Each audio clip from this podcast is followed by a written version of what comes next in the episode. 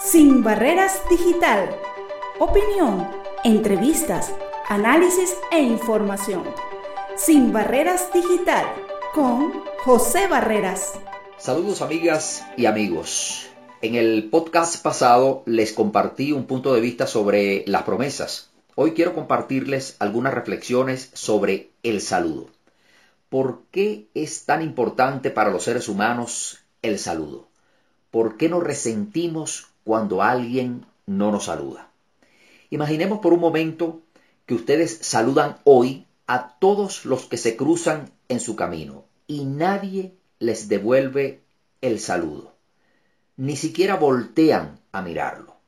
En un principio seguramente usted pensará que se trata de un mal día o una fea broma de esos programas de cámara escondida. Pero si la situación persiste, llegará el momento en que usted eh, dude incluso hasta de su propia existencia. Se preguntará, bueno, ¿será que no me ven? ¿Será que estoy muerto o muerta? Saludar es mucho más que un gesto de buenos modales. Saludar es reconocer a través del lenguaje que la otra persona existe en mi mundo. Cuando una persona me saluda, está validando mi existencia. ¿Por qué? Porque somos seres relacionales diseñados para la convivencia con el otro. Preguntémonos por un momento qué nos diferencia del resto de las especies. ¿Qué nos constituye realmente como seres humanos?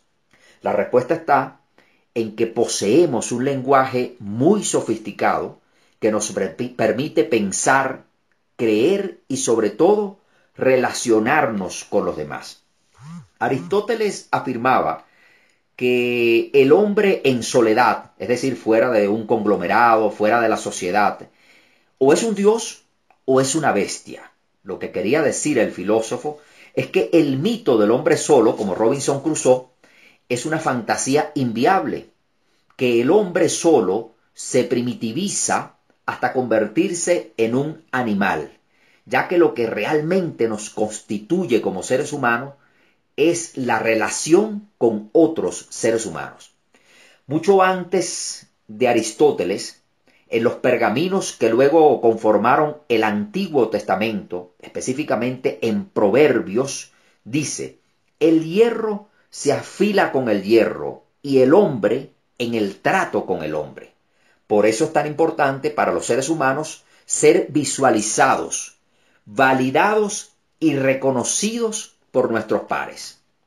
Quizás algunos eh, de ustedes hayan visto la película Avatar, y si no la han visto, de verdad se las recomiendo. En ella, esas figuras eh, azules, eh, grandes, que vivían en un mundo paralelo y que eran nuestros avatares, se saludaban uniendo las colas, como una metáfora de la necesidad del contacto físico que tenemos los seres humanos, y se decían el uno al otro, yo te veo, hermano. Y esto es hermoso porque independientemente de las distintas formas de saludarse en cada cultura, con un apretón de manos, con un beso en la mejilla, con un fuerte abrazo, etc., siempre ese saludo nos envía el mismo mensaje. Yo te veo, hermano, yo te reconozco, yo valido tu existencia, eres importante para mí. Vean ustedes cómo en muchos boleros dedicados al, al desamor, el sufriente, porque en todo bolero siempre hay un sufriente, el despechado pide, ódiame, pero no me ignores. El legendario bolero de Julio Jaramillo dice, ódiame por piedad, yo te lo pido. Ódiame sin medida ni clemencia. Odio quiero más que indiferencia, porque rencor hiere menos que el olvido. No saludar es asesinar ontológicamente a los demás razón por la cual este acto genera tanto miedo y tantos resentimientos. Problemas en la familia, desarmonía en los centros laborales y hasta grandes conmociones sociales cuando grupos humanos ignorados por quienes ejercen el poder deciden apelar a la violencia para ser visualizados y legitimados. Si usted es de los que no saludan, seguramente pensará que estoy exagerando y dramatizando con la importancia del saludo, pero déjenme finalizar con esto. Estaremos de acuerdo en que el amor es la mejor forma de relacionarnos entre los seres humanos. El segundo mandamiento dice, ámense los unos a los otros como yo los he amado. Pero ¿cómo podemos amar aquello que no conocemos? ¿Cómo podemos amar aquello que no validamos en nuestro mundo? Vean ustedes entonces que el saludo bien podría ser el primero y más sencillo acto de amor entre nosotros y por supuesto una forma de bendecir a los demás. Queridos amigos y amigas, no subestimen nunca el saludo. Empresarios, saluden a todos, desde el que les abre la puerta hasta los que están en el último piso.